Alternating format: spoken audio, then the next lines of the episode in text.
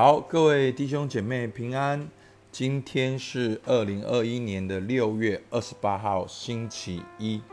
那我们要继续的灵修出埃及记三十二章的一到十四节，好不好？我们起来祷告。亲爱的天父上帝，感谢你，主要透过这些圣经很真实的记录下来所发生的事情。到今天成为我们生命的见解，求主你帮助我们，也能够看到今天经文的重点，跟你建立真实的关系。主，我们向你献上感谢，听我们祷告，奉靠耶稣基督的名。好，在前面几天呢，我们一直看到了很多很荣耀的事情，包括了会幕，包括了祭司金灯台。包括了献祭，包括了哦安息日，这些都是很属灵、很属天的。好，但是呢，在读今天经文的时候呢，我要稍微跟大家说明一下，因为从三十一章一下子跳到三十二章，我们好像会有点觉得哇，剧情怎么会转变成这样？前一天不是才好好的吗？好好，在出埃及记的二十五章到三十一章，其实全部。都是摩西在山上领受神给他建造会幕的意象，所以在出埃及记的二十四章十八节说，摩西进入云中上山，在山上四十昼夜。所以我们看到的二十五章到三十一章，摩西都是在山上，以至于在三十二章的一到六节，百姓马上就有一个反叛。去想要去拜偶像做金牛犊，好，我们来看一下百姓他有怎样的发生怎样的事情。在三十二章的一到六节说，百姓见摩西迟延不下山，就大家聚集到亚伦那里，对他说：“起来为我们做神像，可以在我们面前前面引路。”因为领我们出埃及地的那个摩西，我们不知道他遭遇了什么事。亚伦对他们说：“你们去摘下你们妻子、儿女额上的金环，拿来给我。”百姓就都摘下他们耳上的金环，拿来给亚伦。亚伦从他们手里接过来，铸了一座牛犊，用雕刻的器具做成。他们就说：“以色列啊，这就是领你出埃及的神。”亚伦看见，就在牛犊前面足坛，且宣告说：“明日要向耶和华守节。次日清早起来，百姓起来献燔祭和平安祭，就坐下吃喝，起来玩耍。”哇，多么震惊的一个画面！其实前面他们有没有经历出埃及过红海？他们有没有在旷野里面蒙神的引导，给他们水，给他们玛纳，给他们各样超自然的供应，有云柱也火柱？但是为什么他们今天会立马改变？真的，我很好奇，他们为什么会立马改变？弟兄姐妹，这是对我们生命也有一些的启示。为什么有的人生命会立马改变，从很属灵的变成很不属灵的，甚至变成拜偶像的？为什么？我相信今天会有一个很好的答案。好，第一个，他们等太久。好，摩西上山四十天，等太久了，他们都看不到。那等太久，他们又在哪边？第二个，旷野风沙漫漫。好，他们是。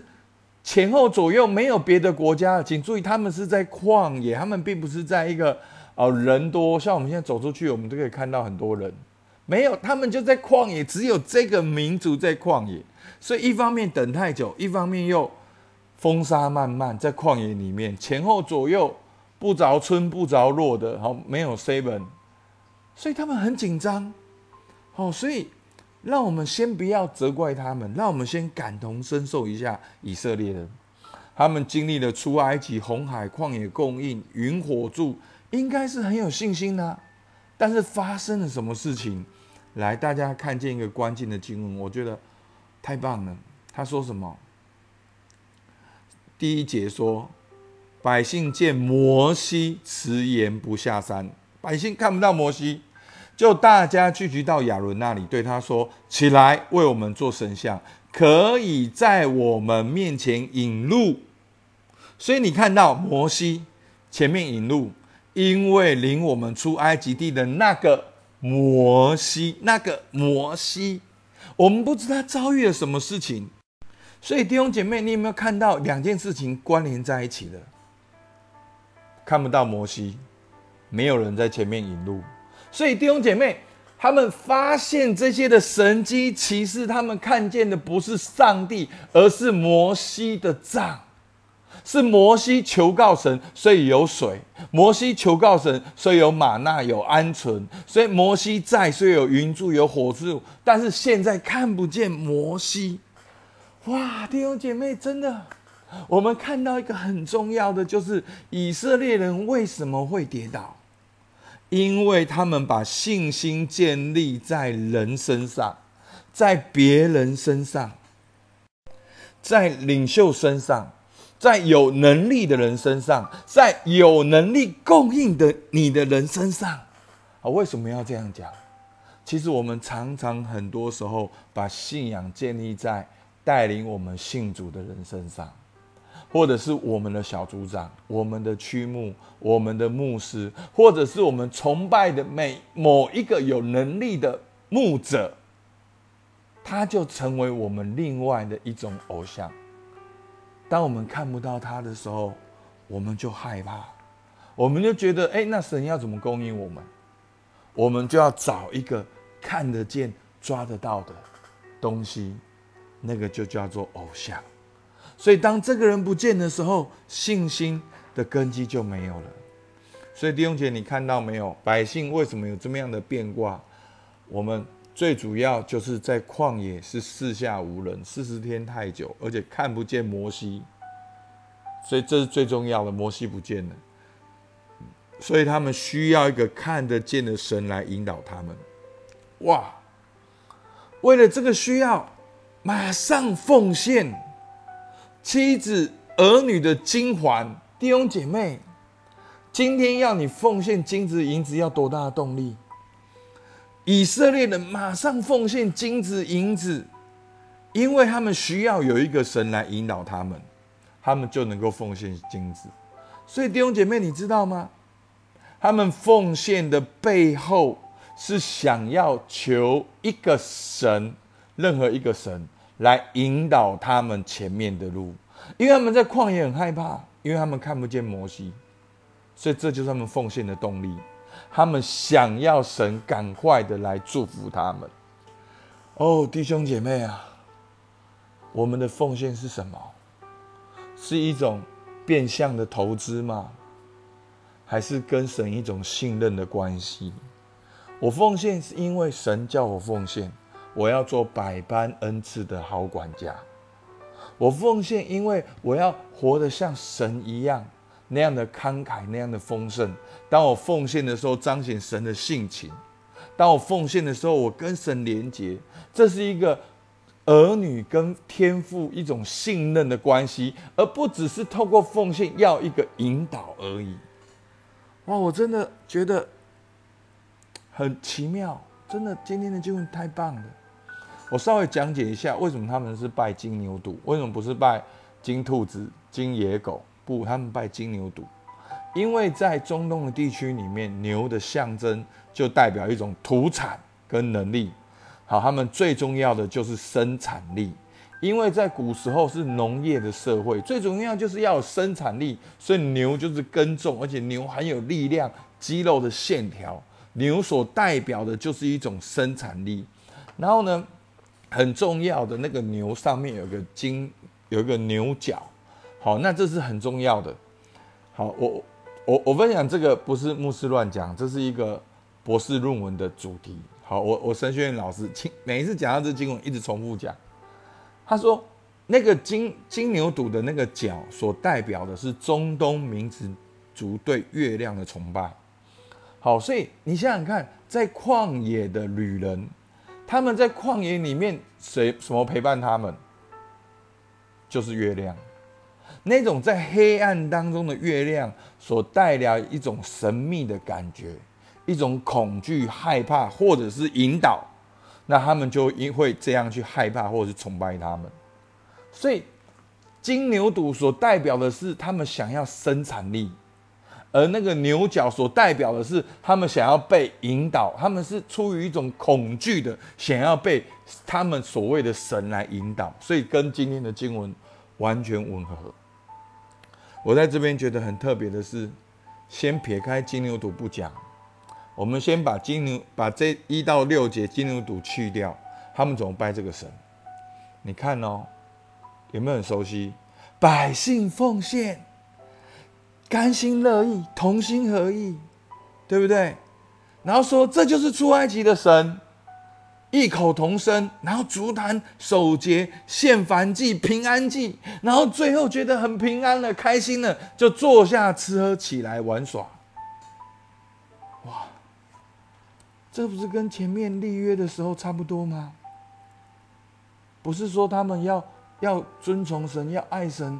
的同样一群人，以色列人差不多吗？弟兄姐妹，一样拜神的方式，但是可能崇拜的是金牛犊，可能崇拜的是你要的引导跟帮助，其实就是一种你要的结果。所以，为什么上帝说不要拜偶像？因为拜偶像就是人离开神，活在假我所创造出来的假神。当我们没有自我察觉，跟神建立一个真实的关系的时候，我们的信仰很容易僵化，没有弹性。我们就一定要神怎么样？所以我常常听到很多人讲一句话：“我这么爱神，神怎么没有祝福我？”好，那那个祝福是什么？有很多可能有换成很多你要的东西，那这就是一种偶像，而不是建立真实的关系。好，那这是百姓的反应。那耶和华的吩咐呢？好，我们可以看耶和华。好，第三十二章七到十节，耶和华吩咐摩西说：“下去吧，因为你的百姓就是你从埃及地领出来的，已经败坏了。他们快快偏离我所吩咐的道，为自己筑了一座牛犊，向他下拜献祭，说：以色列啊，这就是领你出埃及的神。”耶和华对摩西说：“我看这百姓真的是应着景象的百姓，你且由着我，我要向他们发孽怒，将他们灭绝，使你的后裔成为大国。”所以弟兄姐妹，上帝在意什么？各位弟兄姐妹，上帝在意什么？第一个，他们快快偏离我所吩咐的道。上帝第一个在意的是人偏离了他所吩咐的道。前面十九章，神说要做属我的子民；二十章十诫，二十四章立约，他们都说我愿意，Yes I do，我愿意为你，我愿意为你。他们就哇，在那里感动，在那里唱，今天就变成金牛犊。哇，真的，我我自己也觉得被 shock。这是第一个上帝在意的，而第二个上帝在意的是什么？他们不认神。他们设立一个金牛犊，说这就是领你出埃及的神。他们不去承认神，这是上帝最重要、最重要的愤怒，最核心的愤怒。神说：“你要知道我的名，我是招你出黑那个出埃及的神，我是领你出埃及的神。”整个出埃及记不断重复的讲，甚至整个旧约不断重复的讲，但是以色列人在这里就去拜偶像，这是上帝最大的愤怒。然后在这里，我们看到经文对神的一些怒气的描述。三十二章九到十节说：“耶和华对摩西说：我看这百姓真是应着景象的百姓，你且由着我，我要向他们发孽怒，将他们灭绝。”好，其实这边看到神的那个怒气，你可以，其实在这个段落里面正好对照了最后三十二章十四节。于是耶和华后悔，不把所说的祸降于他的百姓。好，其实我觉得在这边是一个人性化的描写，上帝对以色列人转向金牛金牛犊的那种愤怒、那种愤慨、那种气愤，形容出来。然后后面他怎么样，因着摩西的祷告再回转，这样我们才看到那个恩典是什么。所以在这边呢，神的。神的这个吩咐里面呢，我觉得有还有一点很奇妙的，就是他说：“你且由着我，我要向他们发念怒，将他们灭绝。”注意哦，使你的后裔成为大国。哇，在这里，上帝对以色列这么愤怒，可是神还要兴起摩西。我我觉得在这边有一个很重要的意义，就是好，我这样讲大家听得懂，为什么神不把通通灭绝，还要再兴起摩西？你有没有发现，谁不行，神又在兴起谁；谁不行，神又在兴起谁。好，谁不行，神又在兴起谁？神不行，你可以看到旧约这样子重复出现，重复出现，而到最后新约耶稣基督的出现。各各位弟兄姐妹，这告诉什我们什么？你好宝贵，好宝贵，你好宝贵。上帝就是要跟你立约，跟你有关系，要透过你来祝福你，来祝福列邦列国。所以，上帝没有放弃以色列人。上帝又说：“我要祝福摩西。”那当然，我们所以，我们抓到这个重点。上帝就是要跟人有关系，跟人立约，透过人来彰显他的荣耀。那透过摩西的带球发生什么事情？好，三十二章的一到十一到十四节，摩西便恳求耶和华他的神说：“耶和华，你为什么向你的百姓发烈怒呢？这百姓是你用大力和大能的手从埃及地领出来，为什么使埃及人议论说他领他们出去是要降祸于他们？”把他们杀在山中，将他们从地上除灭。求你转意，不发你的烈怒，后悔不降祸于你的百姓。求你纪念你的仆人亚伯拉罕、以撒、以色列。你曾指着自己起誓说：“我必使你们的后裔像天上的星那样多，并且我所应许的这全地必给你们的后裔，他们要永远承受为业。”于是耶和华后悔，不把所说的祸降于他们的百姓。好，发生什么事？摩西祷告，求神纪念他的爱。神啊，你过去怎样帮助这群人以色列人？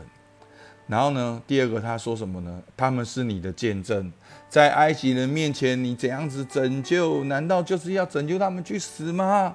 他们曾经是你在埃及面前的见证。主啊，求你纪念过去的应许，你跟亚伯拉罕、以撒、雅各所立的约，你的约是什么？什么？什么？什么？什么？然后后来，于是耶和华后悔。好，很简单，变成我们的祷告，为自己跟为你的团体、为你的小组、为你的教会、为台湾来祷告。第一个，你可以祷告说：神啊，你过去怎样帮助我？或者是我们的团体感恩，然后呢？第二个呢？主啊，这个团体，这我或者是这个团体曾经是你的见证，什么的见证？其实这也是另外一个角度，再再继续的感恩。曾经你帮助我们成为怎样怎样怎样怎样的人，再继续的感恩。然后呢？主啊，求你纪念过去的应许。那我们新约的基督徒最大的应许，就是在基督里，大家不要忘了。那当然，每一个人神都对你有个人的应许，你把它祷告出来，把神的话找出来，把日记找出来，把圣经节找出来，继续的祷告。上帝喜欢我们这样做。各位弟兄姐妹，这样做不是因为你辩论辩赢了，上帝喜欢你辩论，因为透过这个辩论，就是把神当神。把神的话当神的话，跟神有一个互动的关系，而不是只是求一个引导，然后投入几块钱让神去工作，然后跟神都没有关系。不，所以摩西所显露出来的，正好跟以色列人成一个对比。哇，弟兄姐妹，你看到没有？以色列人要神的引导，拜了个金牛犊，所以神发烈怒，但是。耶和，但是摩西跟神有关系，他祷告到一个地步，他感恩，他求神纪念这个应许到一个地步。耶和华后悔。好，我我这样后面这样写是整个段落的意境，我不是说哦，就耶和华后悔，我就知道，从前面百姓闯祸，到摩西发怒，到现在耶和华后悔。这整个我们看到的，这就是一种神人密切的关系。在整个段落，我们看到摩西在祷告中跟神一种生命的互动，有来有往的，然后经历到这样的一个更新，仿佛雅各祷告变成以色列，然后上帝的一个转回，哇，真的弟兄姐妹，真的太棒了。在这段经文，我们看到的不只是金牛犊，我们看到是以色列的金牛犊，我们也看到了摩西的上帝。所以，我们不要去拜摩西的杖，但是我们却要学习摩西跟神这样的关系。阿妹吗？上帝正在呼召我们教会有这样的摩西，起来祷告。